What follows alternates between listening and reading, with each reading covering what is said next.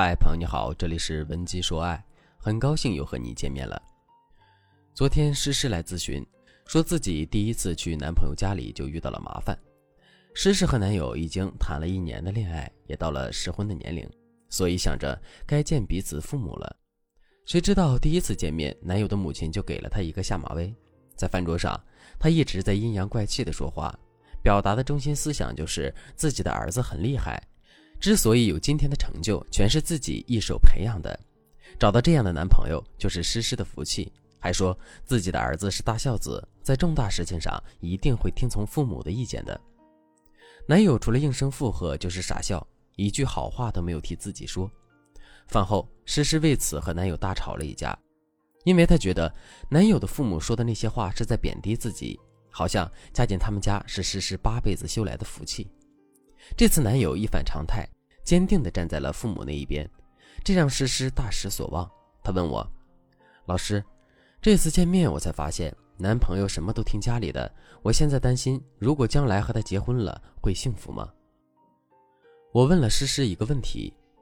抛开其他因素，只考虑你们之间的感情，你愿意和他在一起吗？诗诗说愿意，但就是担心婚后和婆家会有矛盾，影响两个人的感情。诗诗的男朋友就是典型的妈宝男，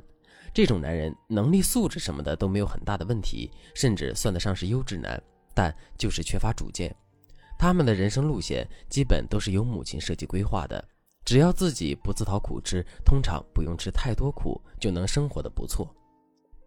这样的男人婚后面对婆媳之间的矛盾，无论对错，通常都会无条件的站在母亲这一边。对妻子来说，这样的婚姻注定要吃不少苦头。面对妈宝男，我们真的就无计可施，只能坐以待毙吗？文姬老师告诉你，我们有解决办法，只要按照我们说的去做，就能够成功的改造妈宝男，让自己的男人学会独立思考，真正成为可以停靠的心灵港湾。接下来就让我带着大家开启妈宝男的改造计划。首先，我们需要知道，为什么男人会对自己的母亲言听计从呢？因为他在儿子成长的过程中介入太多，一个男孩在极其宠爱和安全的环境中长大，不需要自己做决定，渐渐的形成了对母亲的依赖和顺从，也失去了独立人格。而我们更要知道的是，不仅仅是妈宝男依赖母亲，他的母亲也是深陷在这种畸形的亲子关系中，因为对儿子投入了大量的精力，会对儿子有很强的依赖性，会比普通的母亲对孩子的要求高很多。比如，我们有的时候可能会和父母吵架，他们也许觉得我们比较调皮不懂事，但是对于妈宝男的妈妈而言，孩子的顶撞、争吵就是大逆不道、丧尽天良，甚至会有一些夸张极端的行为来表达自己失望的情绪。面对母亲这样的表现，很多妈宝男即使意识到了他这样是不对的，也无可奈何。如果你也遇到了这种情况的话，千万不要意气用事、盲目操作。我建议你马上添加微信文姬零幺幺，文姬的全拼零幺幺，来获取导师的针对性指导。一般情况下，当男人做出一些很妈宝的行为时，我们很容易激动，常常会这样说：“你那么维护你妈，那你去和你妈过吧。我嫁的是你，不是嫁给你们全家，别把你家的那一套用在我身上。”我们本意是想通过这些醒目的话点醒自己的男人。但这样的狠话会让男人想，不就是提了一下自己的妈妈吗？照顾长辈的感受难道不好吗？对比你的激动和他妈妈的处处关心，肯定还是觉得世上只有妈妈好，反而一步步把自己的男人送回到了他父母身边了。所以，想要解决问题，我们不能和男人成为敌人，而要成为战友，和他并肩作战。这就是今天要教给大家的方法：把决定权交到男人手里。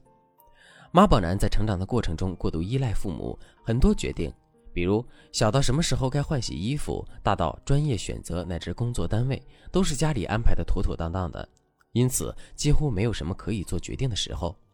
甚至就连你们之间的恋情和婚姻也得经过他父母的同意才能得以继续。所以问题的关键就是，我们需要让男人重新掌握决定权，不能事事都是我妈说了算。这个时候，你可能会想，他妈妈把他掌控的牢牢的，我要是让男人自己做决定，他妈指不定还会给我扣什么屎盆子呢。文姬说爱的老师们早就想到了这一点。为了避免与男方父母发生过多争执，我们提出了情境营造法来解决这样的问题。什么样的情境呢？首先，我们要筛选出男方父母无法干预或者不屑于干预的事情，比如我们日常生活中很多琐碎的小事，像买菜做饭或者是周末看什么电影之类的，我们一般都会商量着来，或者是很多女生都会比较强势，直接自己做决定。这实际上是和妈宝男的母亲没有什么区别。这个时候，我们就要把这些微不足道的小事营造成可以让男人来做决定的情境。比如看电影，就可以询问男人的意见：“亲爱的，你说我们今天晚上去看什么电影呢？你为了这个家这么辛苦，好不容易休息了，你来决定吧，我听你的。”我们来看一下这样的一句话：首先肯定了男人在家庭中的贡献。能够让男人感受到在家庭中的地位和存在感。其次，我们最后那一句“我听你的”，推动男人去主动做决定，迎合了男人内心的优越感的需求。这样的情境可以推广到给男人买什么样的衣服，去拜访父母买什么样的礼物等等。而且，这样的事情也可以当着男人父母的面去做，因为这些小事不会让他们觉得你们挑战了作为父母的权威和底线，反而看到了你对男人的尊重和关爱。提升了你作为儿媳妇在他们心目中的地位。